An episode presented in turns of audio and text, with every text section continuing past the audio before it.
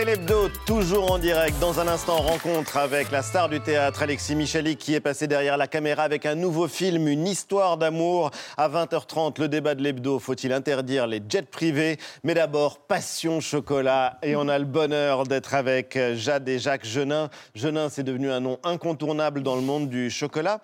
Jacques, vous ne vous présentez pas comme artiste, contrairement à beaucoup de vos confrères, mais comme fondeur. Fondeur, c'est un mot qui vient plutôt de l'artisanat, du monde ouvrier. Pourquoi? Fondeur en Alors, chocolat?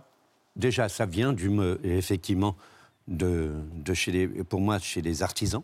Et puis Ouais. fondeur en chocolat. Pourquoi? Parce que je ne fabrique pas mes couvertures. En Alors, fait, ce qu'on appelle le mot couverture, Ouais. c'est tout ce qui enrobe un intérieur ou ce qui nous permet de créer ce genre de, de produit. Et je ne, je ne fabrique pas mes couvertures. Et comme je ne fabrique pas mes couvertures, je, je les fais faire. Et quand mes couvertures viennent à moi, Ouais. je les refonds pour fabriquer du bonbon de chocolat, pour fabriquer des, des, euh, des œufs en chocolat, pour fabriquer d'autres produits. Et pour fabriquer quelque chose, alors pour le coup, euh, qui est contre-intuitif, mais qui est un délice, en tout cas, que les gens s'arrachent, Jade, c'est euh, Capre ou pas capre? Cap, Cap pas ou pas capre? Cap un ou pas capre? Ça, c'est l'un des chocolats signature de Jacques. Absolument, ouais. C'est un chocolat signature de papa qui est né d'une rencontre avec un très bon ami qui est par ailleurs vigneron. La deuxième euh, passion de papa étant le vin. Oui. Donc ils se sont très bien entendus et de cette belle entente est né ce produit qui maintenant est vraiment euh, la signature de papa. Mais comment est-ce qu'on en vient à mélanger des capres capres, avec du ouais. chocolat, enfin, Jacques Genin Voilà, voilà. Comme- Voilà. Comment on tombe amoureux de quelqu'un que l'on rencontre? On ne sait pas l'expliquer. Eh ben, comment on tombe amoureux Comment on tombe amoureux du chocolat, d'ailleurs, euh, Jade? Moi j'ai baigné dedans depuis que j'ai 4 ans, puisque papa a ouvert sa chocolaterie en 96 et que je suis née en 92. Oui. Donc c'est une partie de moi euh, de la même. Enfin, pour moi, ça fait autant de partie de moi que mes mains ou que mes pieds. J'ai toujours eu ça depuis que je suis petite. J'ai toujours traîné euh, à l'atelier de papa. J'ai grandi avec et du coup, j'ai j'ai pas réussi à, à m'en extraire Ah, bah, c'est une belle addiction, en l'occurrence, mais Il ne faut pas oublier que vous mangez du chocolat tous les Euh, jours. tout le temps. la tout le temps. chocolaterie a existé pour que ma fille ait les plus beaux anniversaires qui soient. Alors, expliquez-nous ça, parce que ça, c'est extraordinaire. C'est vrai, ça, C'est- pas une légende Non, c'est pas une légende. non, c'est pas une légende, c'est Donc, du... euh, anniversaire de Jade, de la petite Jade, racontez-nous. Incroyable. Il fallait J'avais- qu'elle ait plus Non, mais racontez-nous. J'avais des. Bah, je vais vous dire euh, simple. Mes parents me faisaient des rideaux de bonbons.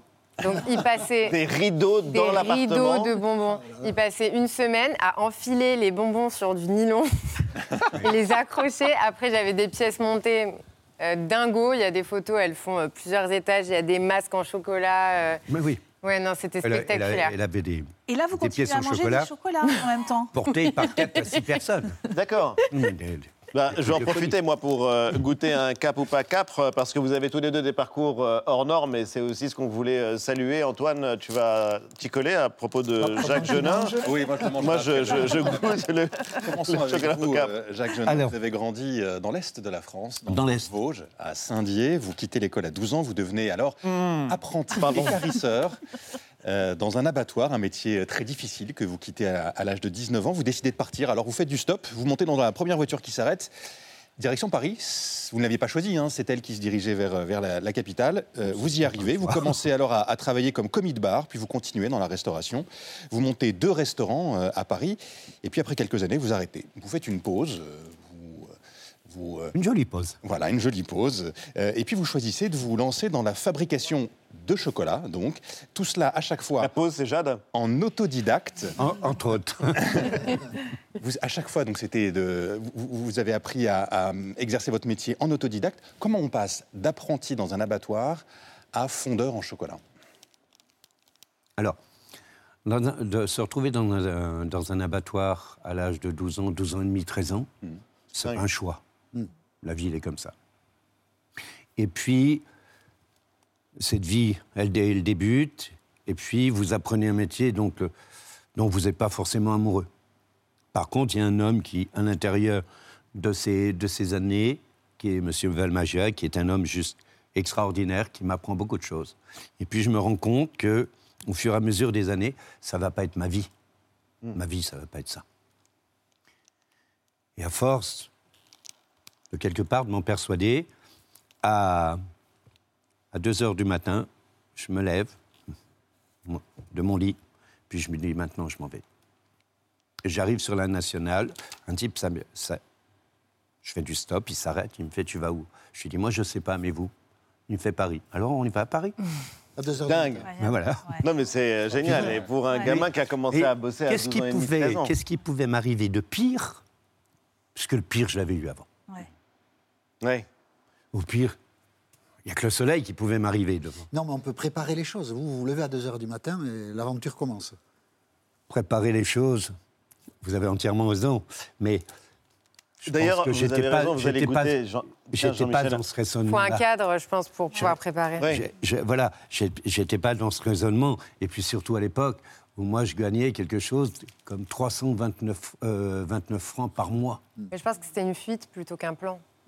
Mais ce qui est impressionnant, c'est vos itinéraires de vie, parce que c'est vrai que le vôtre est absolument hors norme, mais euh, quand on pense au gamin qui était écarisseur et qui est devenu l'un des noms dont, synonymes de chocolat, vous, Jade aussi, vous êtes passé d'un monde à l'autre, puisque vous étiez avocate et pas avocate euh, tout court, avocate d'affaires. Ouais. Vous avez travaillé dans un très grand cabinet, vous Oui. avez travaillé dans une banque d'affaires en fusion-acquisition, et vous avez tout plaqué, et c'est pas un jeu Ah, de c'est mots. pas un jeu de mots Non, c'est pas un jeu de mots. Enfin, je viens de m'en apercevoir. C'est quand même un très bon jeu de mots. C'est Et vous avez tout plaqué donc pour vous, lancer dans le chocolat. Le, je pense le manque, parce que quand on. J'ai jamais au début considéré le chocolat comme une carrière parce que ça faisait partie de ma, de ma famille en fait. Et de la même façon que parfois quand on est jeune, on ne se rend pas compte de la valeur de ses parents, Ouais. et ben on ne se rend pas, pas, pas forcément compte de la valeur qu'on attribue à ce qui constitue notre quotidien. Du coup, au début, je traçais ma route, j'ai fait mes études, ça s'est super bien passé. HEC, avocate, euh, on rentre dans un cabinet d'affaires parmi les plus Ça prestigieux s'est au super monde. bien passé, ouais, Ça ouais. Et quelqu'un. c'était génial. Oui, il est devenu président de la République, mais vous faites un métier encore plus noble. vous avez ouvert une chocolaterie. Ça. Et, euh, et- et donc, j'ai commencé ma carrière. J'étais, franchement, j'étais dans un cabinet euh, super, euh, avec une politique de RH incroyable, hyper moderne. Bref, tout se passait bien. Mais en commençant à travailler, je n'ai plus eu le temps de me rendre euh, à l'atelier de papa. Et au fur et à mesure des années, il y a eu un manque qui s'est créé. Et au bout d'un moment, un jour, papa parlait de, de vendre, puisque bah, forcément, ça doit arriver. Et j'ai eu une sorte de déclic en me disant, ah mais en fait, c'est pas... euh, c'est pas quelque chose d'éternel si j'agis pas pour que ce le soit. Oui, bien sûr. Et, ouais. et quand j'ai eu ce déclic, doublé du manque, ben, en fait, c'est apparu comme une évidence. Et je me suis même demandé comment je n'avais pas pu euh, Il pensait avant. En tout Ouais. cas, c'est incroyable que l'un et l'autre vous ayez changé de vie, que vous ayez eu ce courage-là, et c'est pas d'ailleurs le seul Ouais. point commun, c'est la transmission évidemment, parce Ouais. que votre histoire, c'est une histoire de transmission Oui, extraordinaire. Vous avez formé votre fille pendant trois ans dans votre magnifique euh, atelier. euh, Bah, depuis que je suis petite, en vrai. de, oui, depuis que vous êtes petite. Ouais. en vrai. La formation du palais depuis euh, que je suis née et activement à la chocolaterie Malgré tout, le ans. regard, Mais alors, le vous regard ne s'oublie vous pas. n'êtes pas toujours d'accord. Regardez. Non, regardez. Mais heureusement, heureusement, Non, mais- bien sûr. Ah non Bien sûr. Sans, euh, sans beurre surtout. Mais le beurre, c'est la vie. Mais bien sûr que le beurre, c'est la vie, mais il y a, y a d'autres choses dans la vie. Oui, mais il y a le beurre aussi. Ayatollah du beurre. Non, c'est, c'est normal que tu aies d'autres positions. Bon, moi, je C'est sais pas que... une position, c'est juste que je trouve que tu as une texture dans la noix de cajou qui est beaucoup plus intéressante que de mettre du beurre dans la pâte à tartiner. La texture, elle est meilleure.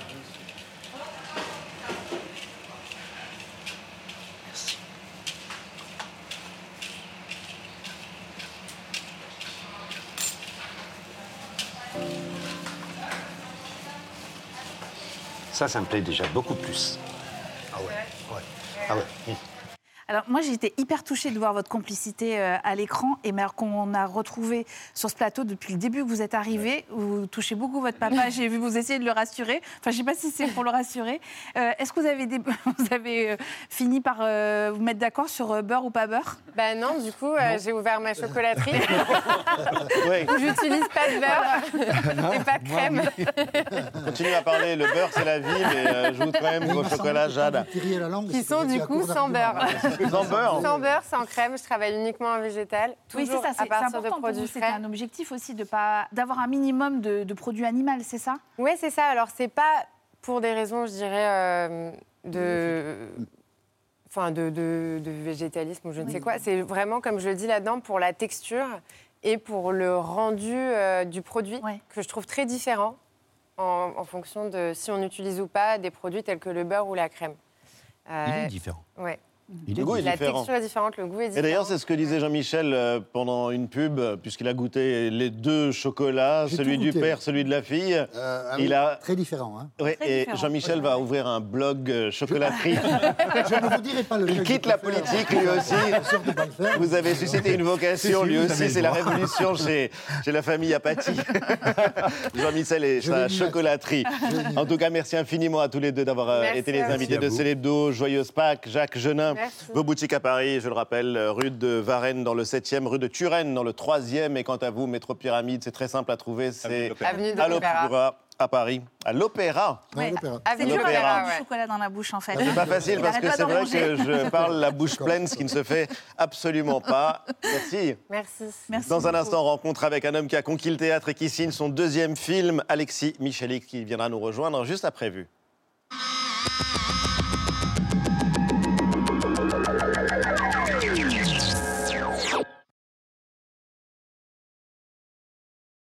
C'est la tête haute et sous les protestations de leurs partisans que Justin Jones et Justin Pearson ont quitté la Chambre des représentants du Tennessee. Peu avant, le Parlement de Nashville, à majorité républicaine, avait voté pour l'exclusion des deux élus démocrates.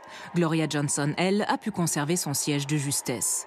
Il y a une semaine, des manifestants étaient entrés dans l'enceinte du Parlement pour réclamer un meilleur encadrement des armes à feu. Justin Jones s'était joint à eux. Lui et deux autres élus ont mené une mutinerie dans cette même chambre le 30 mars.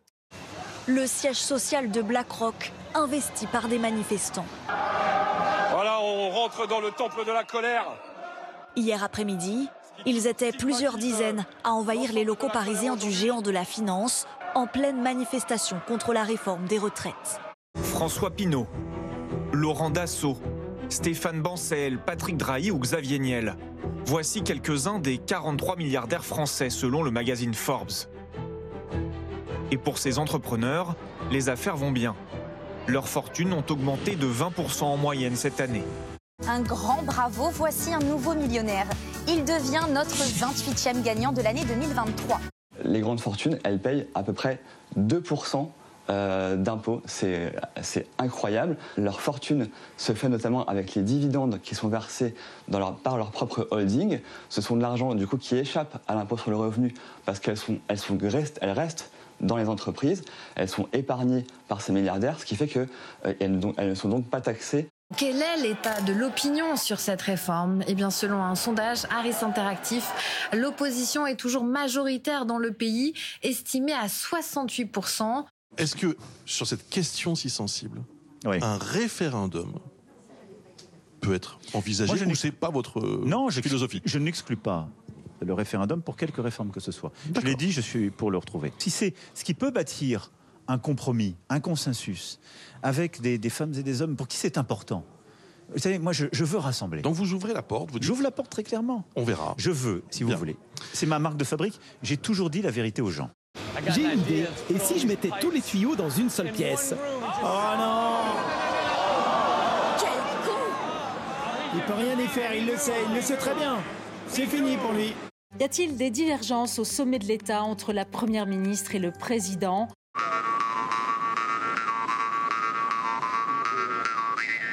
Il ne faut pas que les syndicats sortent humiliés de cette séquence. La Première ministre appelle à respecter une période de convalescence. Avant d'aller chercher des alliés pour voter des textes, dit la Première ministre, c'est important que l'on dise où l'on veut aller. Il faut redonner du sens et du souffle à l'action. Je ne suis pas là simplement pour administrer le pays, dit la Première ministre, qui dit aussi qu'il faut un cap.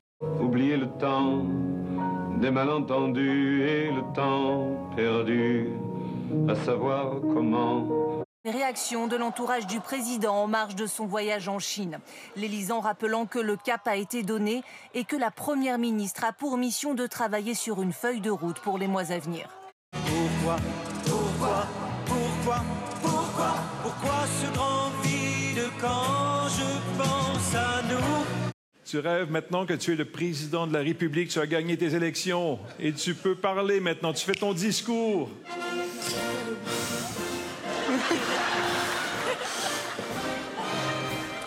Mes chers compatriotes, Je suis très honoré et fier de représenter la France. Merci pour vos votes. Je vous aime du fond du cœur et ensemble, rêvons d'une France meilleure. Penser à quelqu'un d'autre, c'est déjà trompé. Oui, J'entends sur mon divan des rêves. Oh, oh, j'ai couché avec machin. Les, euh, les, comédiens nous servent allègrement à cela, surtout s'ils sont américains et bah, très moi, loin. il y a deux nuits, j'ai raconté à Benjamin Bruno Guillon. Ah, le dit ah, oui. Mais, c'est un rêve, euh, c'est pas, pas un Voilà. rêve éveillé. Et- On ne sait pas pourquoi. Et bah,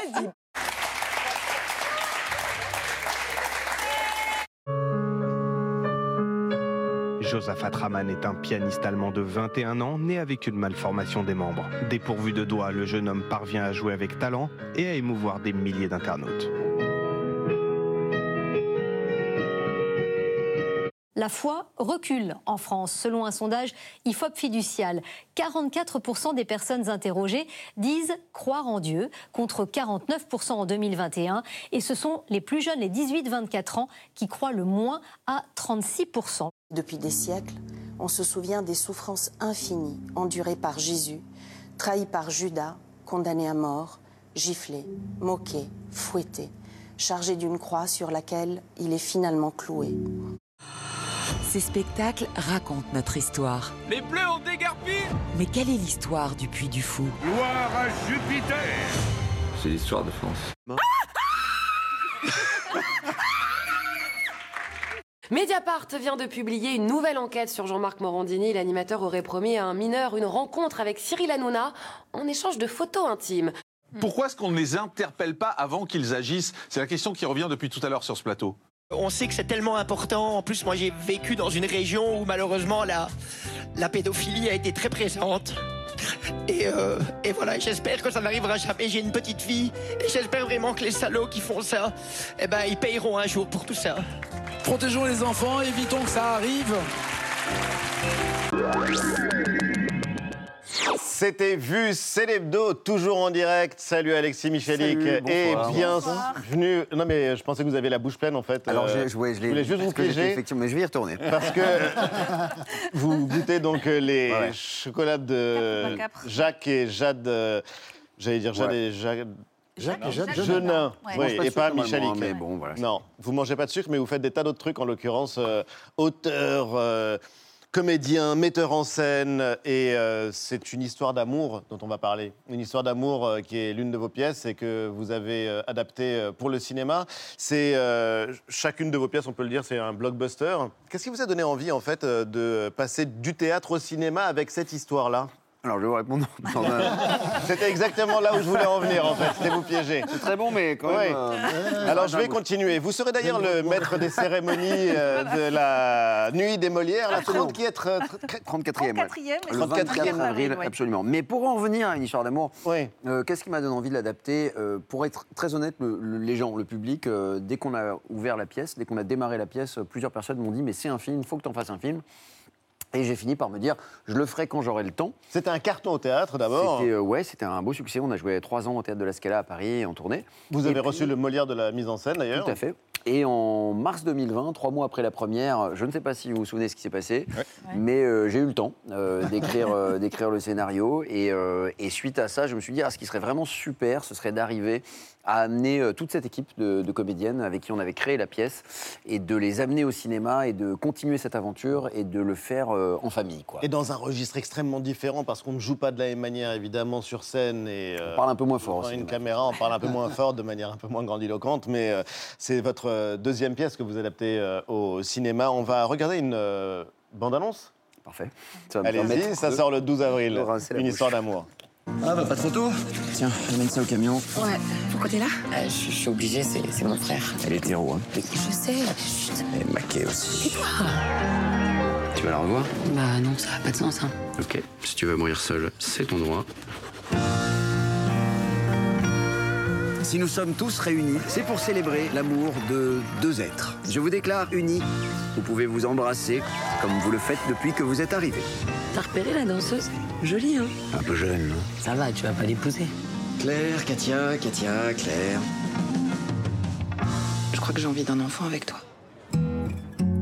Ça coûte combien On pourrait demander à ton frère. Pour le même prix, tu pourras avoir un jet ski. hein. Ce sera un meilleur investissement. J'ai peur d'être une mauvaise mère. Parce que j'ai mon père en moi et c'était pas un super papa. J'ai toujours peur qu'il surgisse. Il va rien m'arriver. Ni à toi, ni à nous. Elle est pas là, l'autre maman? Non, elle, elle avait un rendez-vous de boulot. Je vais avoir notre bébé Maman, tu me fais un peu mal. Je suis tellement fière de toi. Votre cancer est revenu.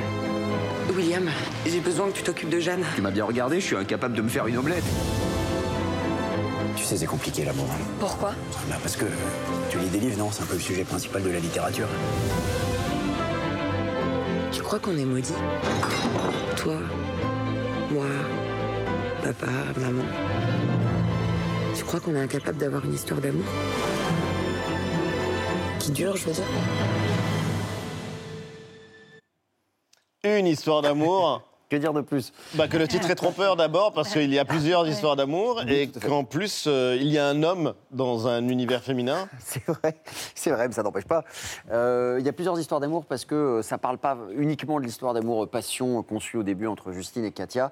Il va y avoir plein d'histoires d'amour qu'on va traiter, celle entre Katia et son frère William que j'interprète, et puis euh, celle aussi entre, euh, entre la fille de Katia, Jeanne, qui dans la deuxième partie euh, va un peu rencontrer ce frère et il va y avoir une espèce d'apprentissage, de, de filiation entre les deux. Mais bon, si j'avais appelé, si j'avais appelé ça quatre histoires d'amour, il y aurait moins eu, moins eu de surprise. Quoi. Ce qui est Oui, et puis il aurait fallu un enterrement à la fin pour euh, la blague. Mais euh, d'où est venue cette Bon, histoire d'amour et de rupture? Parce que tout est parti d'une rupture et d'une chanson magnifique bah, souvent, de hein. rupture. Ouais, c'est vrai. Il faut du temps pour devenir un homme. Exactement. It takes time to be a man. Ouais. Euh, Racontez-nous. Bah, j'ai, j'ai- effectivement, j'ai écouté cette chanson et moi, souvent, la musique euh, m'inspire euh, des histoires. Et en écoutant cette chanson, j'avais la scène de fin Elle est de la magnifique. pièce. Elle est très belle. Et, euh, et voilà. Et après, j'ai construit cette histoire et je me suis dit, je suis pas assez, euh, je suis pas au bon endroit émotionnel pour la raconter. Et puis, effectivement, je me suis fait larguer. Et là, j'étais au bon endroit émotionnel euh, pour la raconter. C'est sorti très vite. et, et voilà. Et c'est, c'est une histoire qui parle bah, principalement de la, de la fin de l'amour, quoi. Oui, La- parce que les histoires d'amour finissent, finissent mal, en, en général. En général. Ouais, mais la plupart du Sinon, temps, elle se terminerait pas, d'ailleurs. euh, c'est vrai, mais la plupart du temps, on- ça se termine toujours. euh, le film se termine quand l'histoire d'amour commence. Oui. Ils vécurent heureux, eurent beaucoup d'enfants. Là, euh, c'est l'inverse. euh, Le film commence vraiment quand elles se séparent, et donc, euh, bah, c'est- une histoire d'amour qui parle de nos histoires d'amour fantômes, de nos, de, de- de- des fantômes de nos histoires d'amour, du deuil, de, de- de ce qu'on, du deuil qu'on doit faire d'une histoire d'amour ou d'autres choses. Mais quand on est auteur, et surtout, euh, enfin, Eva a vu toutes vos pièces euh, et donc maintenant tous vos films, mais quand on est auteur euh, comme vous, euh, on pourrait se donner le beau rôle, a priori. Là, en l'occurrence, vous jouez euh, un écrivain cynique, alcoolique, qui est totalement paumé dans ses mensonges, qui n'arrive pas à s'en remettre. Oui, mais bon, moi je le trouve super. Vous n'échapperez pas à la question. Non, mais il est très Il y a beaucoup de vous dans ce personnage. il, y a de, il y a de moi, mais il n'y a pas le côté alcoolique, effectivement. Mais bon, ça, l'alcool, c'est pas, c'est pas très compliqué. hein. C'était pas. C'est le moindre de ses défauts. euh, C'était de l'eau euh, euh, colorée. Par contre, euh, le fait qu'il clope, ça, c'était plus dur. Parce que quand on clope au cinéma, ah là là, c'est Ah ouais. l'enfer. Eh ouais. Ah ouais, ça vraiment, j'arrivais à la pause déj, j'avais les mains qui tremblaient, j'avais fumé un paquet. En... Bah, imaginez aux gens qui ont joué dans Mad Men. Ah bah. Ah oui. Il fallait non. C'est Ah vous- ouais. c'est vous le chef, Ouais, mais ça- Ouais, mais ça lui collait pas, quoi. Il Ouais. fallait quelqu'un qui se brûle un peu par les deux bouts, quoi. Ouais, c'est ça. Et puis donc euh, c'est une rencontre euh, Ouais, amoureuse, une rencontre très amoureuse, belle rencontre voilà, qui commence, entre deux hein, femmes. le- qui débute le film, euh, une rencontre entre deux femmes très amoureuses l'une de l'autre, et elles vont décider d'avoir un enfant. Et c'est cette histoire, elle raconte aussi les difficultés d'accès à la PMA, euh, c'est-à-dire le coût. Euh, c'est aussi la loi qui a longtemps euh, exclu euh, l'autre parent de cette procédure. Et d'ailleurs, vous avez incorporé des images d'archives dans la narration. C'est extrêmement intéressant parce que on replonge notamment dans les débats du mariage pour tous, etc. Ces images-là, elles viennent euh, au milieu de, de ce récit. Est-ce que vous avez envie de revendiquer une dimension euh, militante dans ce film je, ou pas? je serais bien en peine de faire ça. Je veux dire, Oui. je suis pas lesbienne, quoi. Donc euh, c'est. Mais en revanche, allié, oui, clairement. euh, Enfin, je voulais juste raconter. Oui, mais ça semble si naturel. Ah oui, mais elle, est- elle est ancrée quand même dans la société. En tout cas. Le but, Ouais. c'est que j'avais surtout pas envie qu'en sortant de ce film, euh, j'ai euh, les, les- les filles, les lesbiennes, les bi qui me disent bah non, euh, c'est pas crédible. Ouais. Donc je, voilà, je voulais que ce soit réaliste, je voulais que ce soit clair. et puis évidemment, moi. Ben, c'est juste une histoire d'amour contemporaine euh, voilà, euh, que, que- que j'imagine. C'est une, c'est une histoire entre deux femmes, mais je pense qu'on peut s'identifier à, à ces femmes euh, sans problème. Euh, ça aurait été deux mecs ou, euh, ou un couple hétéro. euh, ça aurait été la même, quoi. Donc, euh, quand elle se fait quitter, Katia, euh, on s'est tous fait quitter. Euh, on voit très bien. ce Ouais, mais ça aurait vit, pas été la même parce que les droits ne sont pas les mêmes pour le coup. C'est vrai. Et on n'a pas les mêmes droits Non, non, sur un enfant. Un couple pour ça que n'a pas le même commence, droit. ouais. Ça commence avec ça, En, en ouais, 2005 en plus, donc euh, une période où il n'y a pas eu encore le mariage gay, euh, pas de droit d'adoption. euh, donc euh, c'était pas une ambition militante, mais de fait, comme je racontais cette histoire, eh ben, il a bien fallu que, que je. Ouais, Qu'elle s'inscrive dans une Mais non, mais ça permet quoi. de prendre aussi la mesure euh, que la société a vraiment changé et Ouais, qu'en ouais. l'occurrence, Ouais, ce qui pouvait paraître scandaleux Ouais, ouais. et en fait très vite paraît totalement naturel. En tout cas, Mm. enfin, c'est une histoire d'amour justement et le titre là pour le coup euh, est très très bien choisi. Si on reprend tous les propos des vieilles barbes qui se Ouais. sont exprimées à cette époque, ça a vieilli, oui, effectivement. Alors le film sort mercredi prochain. Vous êtes l'auteur de théâtre le plus populaire euh, de France après Molière. Peut-être devant Molière, je ne sais pas. Non, mais ça fait dix ans que euh, vos pièces rencontrent à chaque fois un énorme succès. Je ne sais pas si on parle de blockbuster au théâtre, mais euh, c'est pas loin d'être ça. En tout cas, c'est 10 Molières, et ça, pour le coup, ce sont de vraies récompenses de votre travail d'artiste. Des centaines de milliers de spectateurs. En général, quand on dit centaines de milliers de spectateurs, on pense euh, à des pop stars ou euh, à des films. Et euh, ce sont des pièces qui se jouent en continu. Ça aussi, c'est extrêmement rare. Est-ce que vous savez combien vous avez de pièces de vous à l'affiche? 해서 en ce moment qui se jouent en France Aucune idée, non, mais si, bien sûr, quand même. Euh, euh, je- non, je crois que j'en ai quatre ou cinq, euh, parce qu'il y, en a- il y en a cinq. qui reprennent fin avril, là, il y en a une qui reprend fin avril, etc. Puis, puis souvent, elles- parfois, elles s'arrêtent, elles partent en tournée, elles reviennent. Donc, euh, Mais oui, j'ai cette chance-là, mais c'est aussi parce que euh, mes pièces, c'est des pièces de troupe. C'est pas que de la chance, parce qu'honnêtement, la chance arrive une fois, six, Ouais. sept fois d'affilée. Non, bien sûr. Ce que, je- ce que je veux dire, c'est que dans le théâtre, on a une tradition dans le théâtre privé où il y a souvent des têtes d'affiche qui portent les spectacles. Et moi, c'est des pièces de troupe. Donc, c'est des acteurs qui, euh, qui ont. euh, Il n'y a pas de hiérarchie dans les, dans les rôles.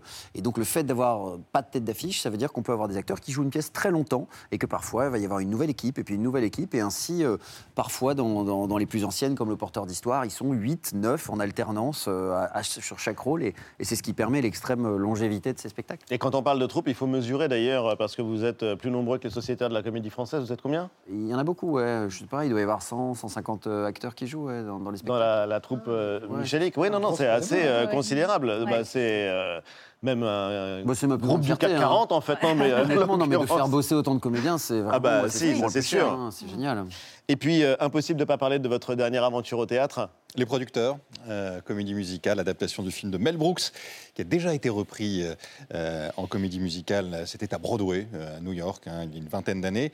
Euh, L'histoire, c'est celle d'un producteur ruiné qui imagine une arnaque à l'assurance. L'histoire est géniale. Oui, c'est fantastique. Il monte un spectacle au scénario indigent avec un mauvais metteur en scène, de très mauvais acteurs. Résultat, c'est un triomphe. Euh, pour vous, pour votre spectacle aussi, c'est un triomphe, Alexis Michalik. Il a été vu par plus de 200 000 spectateurs. Il est prolongé au Théâtre de Paris jusqu'à la fin du mois de juin. Il a également été récompensé lors des Molières, deux, lors des derniers Molières, hein, deux trophées, celui du spectacle musical, celui de la révélation masculine. Euh, comment a commencé cette, cette folle aventure? Parce que c'est une adaptation, ce qui n'est pas dans votre habitude. Non, mais moi, je suis, je suis un grand, grand fan de comédie musicale depuis toujours. J'ai toujours rêvé de monter une comédie musicale à la Broadway. Oui, mais c'est pas une là, tradition euh, française. C'est justement, vous citez Broadway, on Ouais, aurait ouais. pu citer euh, Londres, mais euh, c'est pas une tradition française. Ben, f- si, mais depuis longtemps, quoi. On a toujours aimé le vaudeville en France, on aime le spectacle, on aime la chanson, on aime la. on- je veux dire, Les Demoiselles de Rochefort, c'est un film culte pour beaucoup de gens. Simplement, on n'a pas les mêmes traditions parce qu'on n'a pas des théâtres aussi grands et, et autant de spectateurs qui ont l'habitude, et donc on peut pas faire des shows comme à Broadway.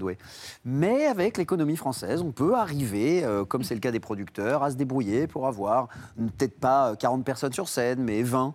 Et, euh, et voilà, et c'était un pari. Euh, Mel Brooks, euh, bon, bah, moi j'adore Mel Brooks, euh, j'adorais euh, les producteurs.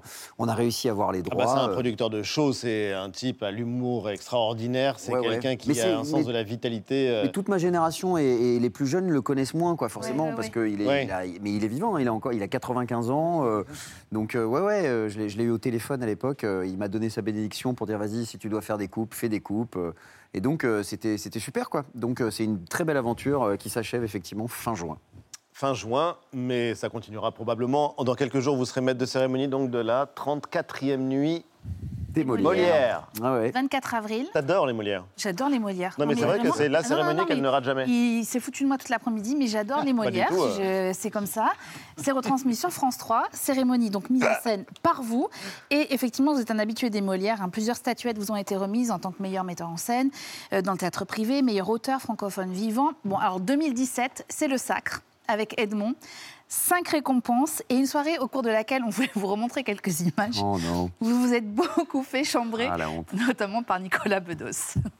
Bonsoir Jean-Marc, vous êtes le banquier d'Alexis? Oui, oui, j'ai cette chance, oui. Voilà. Et- mais mes collègues et moi, on a, on a regardé le début de la soirée au Crédit Agricole du boulevard Poissonnière. Je peux vous dire que euh, c'est la fête. Ah bah alors là, ça- ouais, ça picole et tout, là, Ah c'est- oui, c'est la fête. Bah, ouais, évidemment, je vais- vais d'ailleurs dès demain proposer à Alexis un certain nombre d'investissements. Oui. Vu que son PEL est en train de s'élargir de façon spectaculaire, euh, il est temps de faire un point, je crois. fait. Voilà. Pour le Molière du meilleur metteur en scène dans le théâtre privé, au cas où ce serait encore lui, j'appelle carrément la maman d'Alexis Michalik. Madame, Madame Christine Michalik, bonsoir. Vous arrivez de Bordeaux? Oui.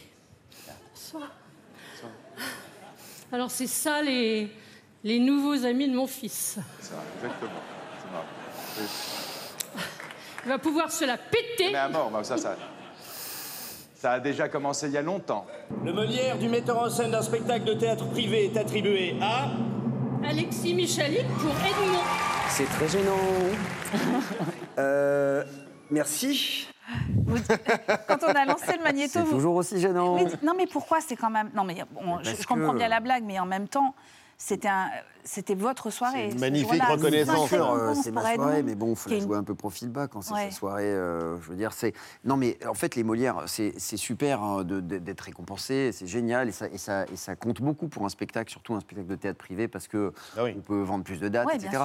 Mais ça reste une soirée où euh, on célèbre le théâtre et où on, monte un peu, on montre un peu à plein de téléspectateurs que le théâtre, bah, c'est pas quelque chose de rébarbatif, c'est quelque chose de chouette, c'est une grande famille. C'est vrai que c'est une grande famille. Il y a ce sentiment-là. Hyper euh, varié. Ouais, ouais, ouais. Et puis quand on se retrouve vraiment, il y a une ambiance Molière dans la salle euh, qui est pas la même dans des cérémonies plus importantes, on va dire, euh, qui est très chaleureuse, où on est très content pour les autres. Donc euh, voilà, j'avais un peu envie de ne pas être au- au- autant mis en, avant. Quoi. Mais alors, est-ce que tout ça, vous l'avez pris en compte pour créer le spectacle Parce que c'est un- une vraie création de spectacle, ce que vous avez fait Ouais. pour les prochains Molières. Alors oui, après c'est une cérémonie, hein, on va remettre des prix, hein, donc on peut pas faire autrement. Mais tout ce que je peux faire, c'est essayer d'y mettre deux choses qui sont un peu mes marques de fabrique. Un, du rythme, on va essayer de faire une cérémonie qui dépasse pas deux heures. Et deux, euh, y amener un esprit de troupe. euh, et pour ça, je me suis entouré euh, d'auteurs qui vont sûrement être sur scène aussi avec moi, Nicole Ferroni, Laura Domange, euh, Pierre Bénézy, Véronique Atta et Benoît Coden. Donc j'aurai peut-être ma petite troupe des Molières qui viendra ponctuer cette cérémonie d'intervention. Et vous allez pouvoir vous moquer des autres, faire Non, des blagues à la Nicolas. Bedos. non, non, je vais être bienveillant. Bon, peut-être je me moquerai un peu. on un petit peu, on l'espère en tout cas et on vous regardera. Merci infiniment Merci Alexis à Michalik d'avoir été l'invité de Célébdo, une histoire d'amour. Ça sort au cinéma mercredi prochain. Alerte spoiler, il y a des loutres et un panda roux. C'est vrai. Et alors ça, pour le coup, ce sont quand même les animaux les plus populaires du monde sur les écrans, donc euh, courez voir ça. Et maintenant, merci. Merci. Et je vais On va un chocolat. passer au débat de l'hebdo. Euh, c'est une question qui a enflammé l'Assemblée nationale cette semaine. Faut-il interdire les jets privés Avant d'accueillir nos invités et d'ouvrir le débat, récap en images de Claire Bellassène et Jacques Etcheberry. Gamelle pour les ultra-riches, soyez-en sûrs en France, mais les jets privés, ça on y va. La question des jets privés revient à l'Assemblée nationale. Le pays arrive en tête des vols réalisés dans l'Union européenne. L'essentiel des émissions de CO2, c'est quand même euh, euh, c'est- les 90% de la population qui ne sont pas ultra riches. hein. c'est faux. En matière de pollution, chers collègues, c'est vrai que nous sommes tous libres, mais nous ne sommes pas tous égaux. La richesse ne dispense pas de la responsabilité à l'égard de la planète et des générations futures. Est-ce que vous êtes favorable à l'interdiction euh, des vols en jet privé en France? Non. Le temps, pour certains, notamment pour des décideurs, il est, il est précieux. Les statistiques avancées par les représentants de l'aviation d'affaires que j'ai auditionnés ne reposent sur aucune donnée fiable. Faut-il, s'agissant de l'aviation privée, tout interdire? Je ne le crois pas. C'est en rien radical d'exiger d'une personne qu'elle se rende à Bruxelles, en Thalys ou à Londres en Eurostar. Pendant que des personnes se demandent si leur maison va brûler, les plus riches jettent du kérosène clairement sur ce feu. Faire de l'interdiction des jets privés un sujet phare de la lutte contre le réchauffement climatique, c'est leur donner une importance qu'ils n'ont pas. Bienvenue dans le domaine de la détestation et de la volonté de punir. Bref, bienvenue chez les écolos. Pour 37 contre 104, l'Assemblée nationale n'a pas adopté. Pourquoi quand c'est dans le monde c'est normal et quand c'est en France c'est anti-riche La contribution des plus, euh, des plus aisés va se poser indéniablement, c'est une évidence. C'est l'hebdo ouvre le débat avec nos invités. Pierre Leflève de Réseau Action Climat face à Charles Aguetan. Il est vice-président de l'EBA, Association européenne de l'aviation d'affaires. Ils sont tous les deux avec nous ce soir.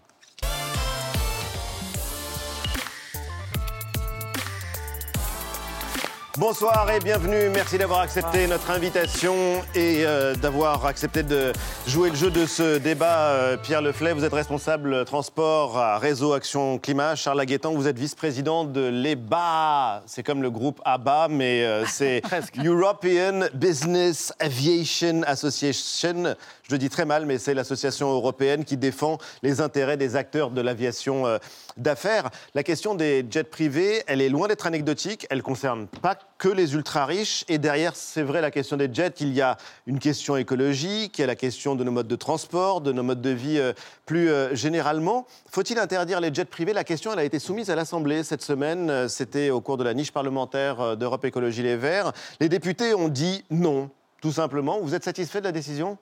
Oui, on est, on est forcément satisfait de ces décisions de non-interdiction des jets privés.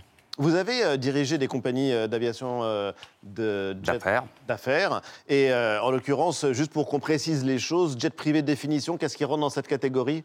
Bah, jet privé, c'est pas une catégorie, hein, en fait. C'est- là aussi où il y a le débat. C'est- ça fait le buzz, jet privé. En fait, c'est une aviation d'affaires. Et dans l'aviation d'affaires, il y a différents métiers. Et, euh, et on, on va pouvoir les décliner. Mais l'objet, décrivez-nous en tout cas ce qui rentre dans la catégorie euh, de l'objet. Bah, ce sont des transports de personnes, sont d'un point A à un point B, un point C, un point D, ce sont euh, des vols médicaux, ce sont des vols d'État, et ce sont des vols dits ou qualifiés de loisirs, de plaisir. Pourquoi vouloir interdire euh, ces vols-là ou ces engins de transport-là, ces jets privés, pour le dire rapidement? Bah, je pense que cette question, il faut la remettre aussi dans un contexte plus général. Et ce contexte, celui d'un défi immense qui est celui de la lutte contre le changement climatique. Ce défi est immense parce qu'il est complexe. Il est complexe parce qu'on doit articuler, hein, on doit trouver un chemin qui articule d'un côté une réduction drastique de nos émissions euh, de gaz à effet de serre et de l'autre les enjeux de justice sociale. Et sur ce chemin, l'interdiction des jets privés, c'est un incontournable. C'est pas symbolique Non, c'est pas symbolique. Et non seulement, euh, déjà, il y a une dimension symbolique qui est importante parce que c'est aussi un levier pour pouvoir justifier et améliorer l'acceptabilité d'autres mesures. C'est-à-dire comment aujourd'hui on demande à l'ensemble des Français de, de faire des efforts alors que d'autres en sont exemptés. C'est une première question. Mais c'est aussi un enjeu pour atteindre nos objectifs, tout simplement. Et qu'on n'en est pas dans une situation où on peut se permettre d'avoir un secteur qui a un statut exceptionnel. Charles Aguetan On n'a pas un statut exceptionnel et encore une fois, euh, c'est mal connaître tout métier. Et L'aviation d'affaires, c'est 80% euh, de transport euh, de personnes ou euh, de, de- de techniciens d'une entreprise qui vont d'un point A à un point B. Euh, c'est 10% de vols sanitaires. Et puis, ces 10% euh, qui restent, ce sont les vols d'État et ce qu'on appellerait, alors là, on peut en parler, les vols qui peuvent porter à discussion, les vols dits privés ou de loisirs. De confort, on de va le dire confort, si vous voulez. Mais, mais, mais ce qu'il faut savoir, c'est que l'aviation commerciale travaille, c'est 80% dans l'aviation commerciale régulière, c'est 80% des personnes qui voyagent pour le loisir et 20% pour l'affaire. Dans l'aviation d'affaires, c'est 80% des gens qui voyagent pour affaires et 20% pour autre convenance, euh, justement sanitaire et autres. Et, et- et il faut voir le poids de chaque secteur. Alors justement, pour rester sur le- la question écologique, parce qu'elle est importante et pour euh, serrer les problèmes, selon Greenpeace, de manière euh, très simple, un trajet en jet privé pollue dix fois plus qu'un trajet en avion de ligne. C'est un moyen de transport qui est pourtant en pleine explosion. C'est euh, le double de vols aujourd'hui euh, et le double d'émissions de CO2 par rapport euh, à 2021, donc hier. Qu'est-ce que vous répondez à cet argument-là ou à ces chiffres-là, ces études-là? Alors, à ces chiffres et, ou ces études, d'abord, Greenpeace, effectivement, a sorti un, a sorti un, un document euh, ce mois-ci. D'abord, il compare l'année 2020-2021, l'année 2022. Les années 2020-2021, c'était des années de Covid. Donc, essayons de comparer avec des choses qui sont. Soyons, soyons honnêtes, euh, comparons avec 2019, par exemple. Il faut savoir que l'aviation d'affaires, depuis 2008, c'est-à-dire depuis la crise des subprimes, n'a jamais retrouvé autant de mouvements, même aujourd'hui en 2023. Enfin, fin Mais le fait 2022. que ça pollue dix fois plus qu'un avion Le fait que ça pollue commercial, dix fois plus, ligne. ça pollue plus, tout comme euh, une moto pollue plus, un jet ski pollue plus. euh, voilà. Après, c'est quelle utilité? Encore une fois, si vous voulez parler des vols qui peuvent prêter euh, à discussion, oui, mais est-ce qu'un jet qui pollue dix fois plus, quand on sait qu'en France, euh, les compagnies françaises, on transporte euh, plus de 800 euh, greffes, euh, de greffons, on va, on va faire des, des transports de greffes, on, on transporte plus de 2500 patients euh, rapatriés sanitaires, on, a- on est, on est à chaque fois sur les théâtres d'opération, euh, la vous guerre savez Ukraine, quand on parle des jets privés, on pense alors ça une dimension évidemment essentielle, qui est mais pas importante. uniquement à ça. Importante, mais elle ne couvre pas toute euh, l'activité loin de là. Qu'est-ce qui euh, vous euh, semble, euh, comment dire, c'est toute l'aviation d'affaires ou ce sont tous ces vols que vous voudriez voir interdire? Peut-être il faut clarifier ça d'entrée pour pas Oui. perdre de temps sur ce débat-là. Évidemment que l'aviation médicale, l'enjeu est différent. On parle de 10% euh, des- de l'usage qui est fait sur les avions d'affaires. Mais si on prend les bons ordres de grandeur, euh, sur, justement sur le rapport de Greenpeace dont vous parlez, si on prend les 10 trajets qui sont le plus faits en Europe, déjà il y en a 4 qui concernent une ville en France. Et sur ces 4, il y a notamment Paris-Londres. Paris-Londres. C'est le premier. Paris-Londres, alors déjà c'est 10 fois plus que l'avion, et l'avion c'est déjà 100 fois plus que le train. C'est 2 heures de train Paris-Londres. Donc ça doit déjà être questionné. Paris-Nice, Deuxièmement, Paris-Genève, notamment. Il y, a énorme- il y a aussi des vols qu'on on observe plus en détail sur des Nice-Cannes, sur des vols comme ça. Donc ça, et là, en termes d'ordre de grandeur, on parle des trajets les plus utilisés, avec des pics en été. Alors comment vous justifiez qu'il y ait euh, trois fois plus de vols en juillet qu'en janvier, en février? Mais à partir de quelle distance parcourue euh, un- dans un jet privé, ça vous semble scandaleux? Parce que là, vous avez cité des destinations euh, bon, qui ne sont pas extrêmement lointaines, en tout cas qu'on peut faire en train, mais à partir de quel moment ça vous semble totalement injustifié?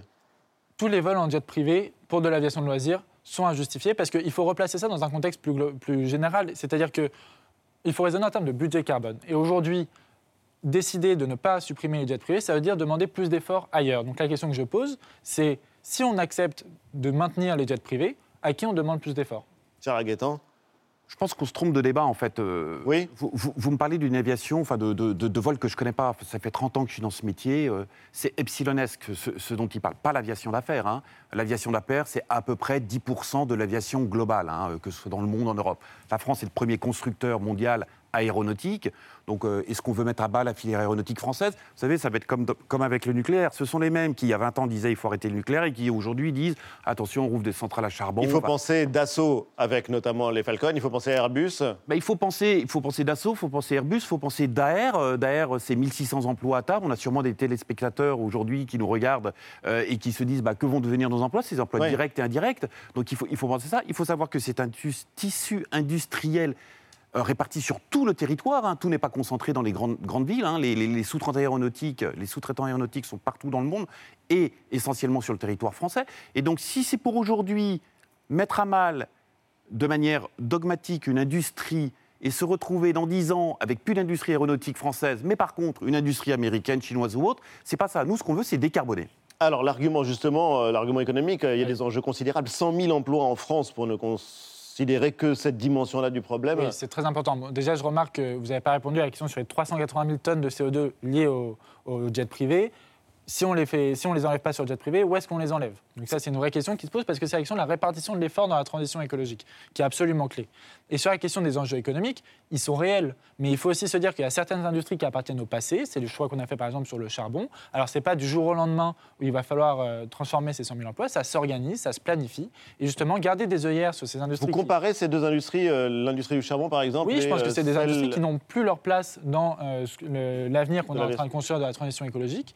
Il va falloir vraiment, il faut vraiment avoir les bons ordres de grandeur en tête. La transformation qu'il faut conduire pour lutter contre les causes du changement climatique, c'est des changements profonds, très importants. Alors, si on en est à se poser la question sur la question des jets privés, je m'inquiète vraiment sur la transition du secteur automobile, par exemple, sur la transition de nos systèmes agricoles, etc., qui sont des enjeux beaucoup plus complexes, avec des enjeux beaucoup plus complexes à aborder sur les questions d'emploi, de transition aussi économique de ces secteurs, de tissu industriel, etc. Alors c'est vrai que les jets privés se sont imposés dans le monde des affaires et on comprend mieux l'actualité quand on la regarde dans le rétroviseur et c'est assez intéressant Eva, déjà vu.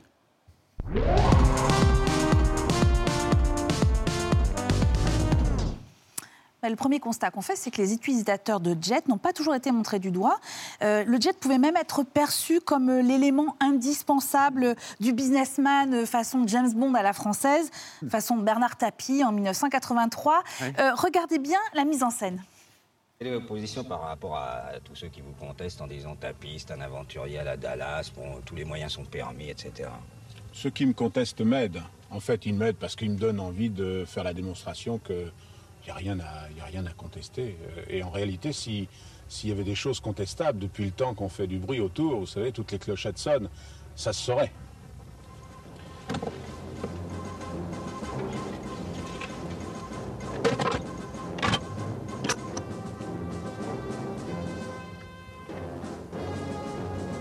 Il rêve d'être consacré sauveteur breveté pour une France en difficulté. Jusqu'où montera-t-il sans que la grosse tête ou un petit faux pas ne le fasse tomber Alors plus sérieusement, le jet est présenté par les constructeurs aéronautiques comme un outil de travail. En 1991, le directeur de l'aviation civile de chez Dassault, Bernard Latreille, va passer en revue les avantages de ce moyen de transport. C'est vraiment considéré comme un outil de travail qui libère le dirigeant d'entreprise des contraintes du transport aérien, telles que des horaires fixes, des escales, l'attente dans les aéroports. Il est certain que cet outil est un outil extrêmement puissant pour épargner le temps et la fatigue des dirigeants. Et, aussi l'argent. Et finalement l'argent. Ces avions euh, sont chers, mais l'expérience prouve qu'à partir d'un nombre suffisant d'heures de vol euh, dans l'année, l'outil est rentable. Alors, on note quand même un peu l'hésitation du soi-disant avantage financier dans cette archive. En tout cas, quelle que soit la somme du voyage, eh bien, il y a des chefs d'entreprise qui utilisent le jet comme d'autres utilisent leur voiture. Regardez, c'était en 2013 au Salon du Bourget. Avec l'avion de ce potentiel, on arrive à faire euh, 900 000 km très facilement euh, en fin de journée. On quitte son boulot à 8 h, on va à Belle-Île, on est arrivé à 9h30, euh, on se pose, euh, et puis là, bon, voilà, on repart le lendemain matin, on est au bureau à 9h. Alors, c'était il y a à peine dix ans, euh, aucune considération écologique dans le discours qu'on vient d'entendre, évidemment. Charles Aguetan, est-ce qu'il y a encore beaucoup de demandes de ce genre-là aujourd'hui ou on est, euh, parce que là, clairement, on est dans la recherche d'un confort personnel hein, et pas dans un déplacement professionnel, où les chefs d'entreprise ont enfin compris que c'est plus possible de faire de tels déplacements? Non, mais là, encore une fois, c'est très caricatural. Ce n'est pas l'aviation d'affaires. C'est une part infime. On peut en discuter, on peut dire il faut taxer ces vols parce qu'on ne doit pas, tout comme on ne doit pas aujourd'hui euh, faire du jet ski, il faut qu'on paye plus cher la location du jet ski, d'une moto, tout, ça. Oui, la réalité, c'est que l'aviation d'affaires, elle est utilisée d'abord pas que par les chefs d'entreprise. On a une grande entreprise à Clermont-Ferrand, Michelin, qui a sa propre flotte pour transporter les ingénieurs là où il faut pour des raisons très particulières. Et l'avion d'affaires n'est utilisé que comme dernier recours. Personne ne veut dépenser de l'argent, enfin payer une prestation aussi chère. On va d'abord re- regarder la solution du train, de la voiture, enfin de la ligne régulière, et on ne prend l'avion d'affaires dans 99% des cas que parce que c'est le moyen. Mais ce que vous dites là, c'est récent. Enfin, j'imagine qu'il y a dix ans, on ne tenait pas ce type de propos. Il y a eu une prise de conscience, je dirais, euh, il y a euh, une quinzaine d'années. Euh, Donc même pour vous, par exemple, un chef d'entreprise, c'est légitime, mais par exemple, un footballeur ou une, pop de, une star de, de- de la pop, ça, ça l'est moins. mais qu'est-ce qui est légitime pour vous, pour moi? Qu'est-ce que vous voulez faire Ah bah, moi, j'arbitre le que- débat en l'occurrence, mais Oui, c'est non, vrai mais que c'est intéressant parce c'est que vous pas- a- discriminez entre les usages et les types. euh, Il n'y a pas de discrimination. C'est un sujet sur lequel la discrimination, il faudra en parler. Est-ce qu'effectivement, un footballeur peut faire ce qu'il veut et dépenser autant? Là- Là-dessus, c'est un discours et un débat qu'on peut entendre et sur lequel on veut Ça, pour vous, c'est tranché Bah, moi, déjà, ce que je trouve intéressant, c'est qu'on avance. C'est-à-dire que si déjà euh, on sort de ce débat en se disant que tout ce qui est aviation de loisirs, ça doit être supprimé et ça doit appartenir au passé, c'est déjà un pas en avant. Mais il faut aller évidemment plus loin parce que derrière l'aviation d'affaires, il y a cette idée, et qui a été reprise notamment par l'ancien euh, ministre des Transports, euh, Djebari, qui disait que la valeur du temps n'est pas la même en fonction des gens. Eh oui. Et ça, c'est vraiment quelque chose qui, je pense, doit être discuté, déjà d'un point de vue idéologique, mais surtout qui pose des vraies questions de justice liées à la transition écologique dont on parlait tout à l'heure. Alors, vous n'êtes pas d'accord? Non, non, je suis pas d'accord parce qu'en fait, c'est- toujours pareil. Interdire, pour moi, c'est pas un mode de fonctionnement. hein. On, on a euh, des enfants, on les élève pas en leur disant c'est interdit, c'est interdit. On va les Euh, éduquer, si, on va- justement, je crois. Pas interdit. suis Enfin, pas je n'ai d'accord. pas d'enfant, mais euh, j'ai l'impression qu'on leur dit quand même, c'est beaucoup. c'est Il y interdit. a ouais. certaines choses qui sont interdites, on est bien d'accord. Non, ce que je veux dire, c'est qu'aujourd'hui, il vaut mieux, d'abord, euh, voir c'est quoi l'aviation d'affaires. Encore une fois, c'est 90% de vols nécessaires. Et à partir de ce moment-là, de voir qu'est-ce qu'on fait. Aujourd'hui, l'aviation d'affaires, c'est par là que passe la décarbonation de toute l'aviation. C'est- C'est c'est- c'est par, c'est par là. On décarbone au sol, on décarbone en vol. On, on- on est le laboratoire. Il y a les carburants alternatifs, les SAF, hein, euh, euh, qui se sont mis en place. Enfin, on est très très loin des modes de transport verts. Des modes de transport verts ou en tout cas. euh, oui, non mais comme le train et la voiture. euh, Jean-Michel Moi, intuitivement, quand même, je, suis un peu hostile à cette idée d'interdire. Je suis assez d'accord avec vous. D'abord, si c'est une question de pollution, on peut imaginer que dans 20 ans, le progrès rendra l'aviation en général beaucoup moins polluante, beaucoup moins qu'elle ne l'est aujourd'hui. Donc, euh, pourquoi interdire alors que des progrès technologiques sont euh, euh, proches? Et par ailleurs, je crois que la vraie motivation, je le déduis aussi un peu de votre discours ce soir, n'est pas du tout écologique. C'est plutôt une idéologie anti-riche. On n'aime pas les riches, Je donc les riches utilisent l'avion. Ah bah, laissez Pierre Lefebvre vous répondre. C'est-à-dire l'aviation de loisirs, évidemment, on pense tous aux, aux joueurs de foot. On pense tous à l'avion de Messi, conçu à la trace grâce à des applications et qui a l'air de faire beaucoup de sauts de puce inutiles. Monsieur Messi, si vous pouviez en faire un peu moins, ce serait sans doute bien. Mais c'est une idéologie anti-riche. Moi, je ne crois pas que les problèmes des sociétés occidentales et de la société française passent par une diminution du nombre de riches. Donc, interdire la- l'aviation privée, ça me semble pas être très pertinent. Non, ne vous inquiétez pas, de toute façon, il va pas rester longtemps en France, Lionel. Messi. Ouais, non, mais je regarde d'avion. Pierre Leflèvre. Alors, il y a deux points, enfin il y en a plusieurs, mais il y en a au moins deux sur lesquels j'aimerais revenir. Je Ouais. pense avoir rien dit sur euh, le fait d'anti-riches ou quoi que ce soit. Ce ne sont pas les riches qui volent. Hein. Enfin, non, on peut, on peut non, me ce rappeler- sont pas les vous pouvez me pauvres rappeler non plus. Ouais, non, ce sont pas les- ce sont Alors, les- à non. 5 000 euros l'heure euh, pour utiliser un Oui. jet privé, ce sont les en- une petite partie de la ce sont les entreprises qui ont des besoins bien Pas particuliers. uniquement. Pas uniquement. Et vous avez parlé tout à l'heure de 90% des vols nécessaires. J'aimerais bien revenir sur la définition de nécessaire aussi tout à l'heure. Mais Oui, alors justement, débat, non, mais c'est On n'a peut-être important. pas le temps de revenir là-dessus. Mais peut-être, il y, a- il y a un point pour pour moi qui est beaucoup plus important sur cette question-là. C'est que ce n'est pas une question d'anti-riche. C'est une question de faisabilité de la transition. Et on n'arrivera pas à réduire à la hauteur des efforts qu'il faut faire les- nos émissions de gaz à effet de serre sans ces enjeux de justice sociale. Pour des raisons d'acceptabilité, on en a parlé, mais aussi pour une raison très simple, c'est la corrélation entre les niveaux de revenus d'un côté et les niveaux de patrimoine, et de l'autre, le poids dans les émissions, et surtout la capacité à réduire nos émissions de gaz à effet de serre. Autrement dit, plus on est riche, plus on pollue. Et plus on est capable de réduire nos émissions. D'accord. Mais pour vous, c'est quelque chose qui concerne aussi l'aviation en général. Quand vous voyez par exemple ces mouvements d'opinion qui euh, laissent penser aujourd'hui que bah, tout simplement pour, euh, pas simplement les ultra-riches, mais pour euh, tout un chacun, il faudrait moins prendre l'avion. Comment est-ce que vous recevez ce discours? Vous l'entendez? Oui, bien sûr qu'on l'entend. Prendre moins l'avion, c'est pas c'est pas le sujet. C'est est-ce qu'il y a nécessité ou pas nécessité? Alors après, on peut se mettre d'accord sur le terme de la nécessité ou de la non nécessité. Mais encore une fois, nous on parle d'une aviation qui à 90% est une aviation qui n'est pas ce ne sont pas les riches qui sont à bord, hein, ce ne sont pas d'abord. euh, mais non, c'est. Vous mais pouvez pas dire ça. Déjà, vous vous fait rire, Pierre Bah Lefebvre. oui, parce que déjà. Bien mal connaître.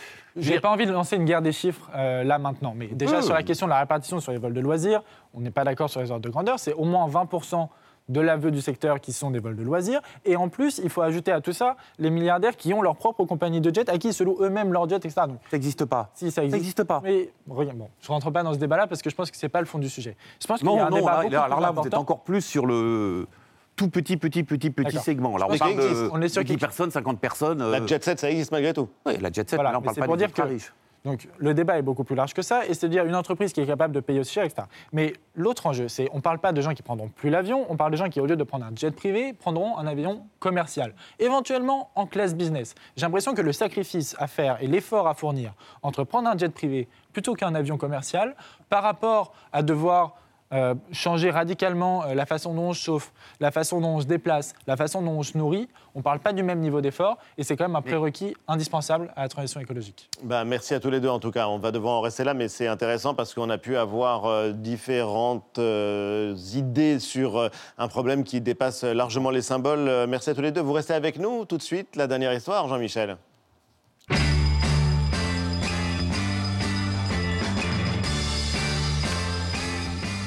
La réforme des retraites, on attend la décision du Conseil constitutionnel. Vendredi prochain, a promis Laurent Fabius, le président du Conseil constitutionnel. Alors parlons du Conseil constitutionnel. Ça existe en France depuis 1958. C'est la constitution de la Ve République qui a installé le Conseil constitutionnel, c'est-à-dire le contrôle de la constitutionnalité des lois. Avant, ça n'existait pas, et c'est donc Charles de Gaulle et Michel Debré qui a voulu, tous les deux l'ont voulu, qu'il y ait une un contrôle de constitutionnalité des lois. Pourquoi? Parce que De Gaulle n'aimait pas les parlementaires et il voulait restreindre leur capacité d'action. Et si les parlementaires, selon le point de vue du général, votaient un texte qui ne lui convenait pas, Conseil constitutionnel et on invalide le texte. Le Conseil constitutionnel a été un garde-chourme vis-à-vis des parlementaires, et c'était sa première fonction. Le général de Gaulle quitte le pouvoir en 1969. Il meurt en 1970, et les dates ne sont pas hasardeuses. En 1971, le Conseil constitutionnel frappe un grand coup,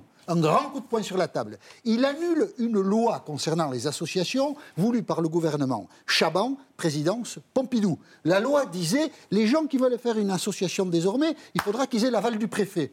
Et le Conseil constitutionnel dit mais pas du tout depuis la Déclaration des droits de l'homme, la liberté d'association est constitutionnelle, et donc, mes bons amis, votre loi, on, débarrasse le plancher. C'est la première fois que le suffrage universel est contesté par le Conseil constitutionnel. Et depuis, le Conseil a fait un grand travail. Mais il a eu aussi quelques, euh, quelques petites embardées, le Conseil constitutionnel. La loi fait du Conseil constitutionnel le juge de l'élection présidentielle. Et c'est notamment le Conseil constitutionnel qui, en vérifiant la régularité de l'élection, en vérifie aussi la régularité de la campagne et notamment du financement de la campagne. 1995, mai 1995, nous élisons Jacques Chirac. Et le Conseil constitutionnel, à la fin de l'année 1995, regarde les comptes de campagne de Jacques Chirac et de son adversaire, Édouard Balladur. Le Conseil est présidé à l'époque par Roland Dumas. Et donc, quand il regarde euh, les comptes de campagne de ces deux candidats, Chirac et Balladur, le Conseil se rend compte que les deux comptes de campagne sont truqués que les candidats ont dépassé les plafonds de dépenses, que c'est un problème parce qu'il faudrait annuler le- les campagnes électorales et donc l'élection. Le Conseil constitutionnel peut-il invalider le président de la République Roland Dumas a décidé de mettre tout sous, sous la table. Il a fait euh, valider par le Conseil constitutionnel des comptes qui étaient truqués et Jacques Chirac est resté président. On l'a su 15 ans après. C'est pas glorieux, glorieux pour le Conseil. Nous attendons maintenant le Conseil 14 avril qui va trancher le débat sur les retraites. Vendredi prochain, et on commentera ça évidemment dans Célébdo la semaine prochaine. Merci infiniment à tous les deux d'avoir été les invités de Célébdo sur ce bon plancher des vaches et d'avoir accepté euh, le principe de ce débat. Célébdo se termine. Merci de nous avoir suivis. Lundi 19h, vous avez rendez-vous avec Anne-Elisabeth Lemoine et toute l'équipe de C'est à vous. Et quant à nous, on vous donne rendez-vous le week-end prochain. Salut.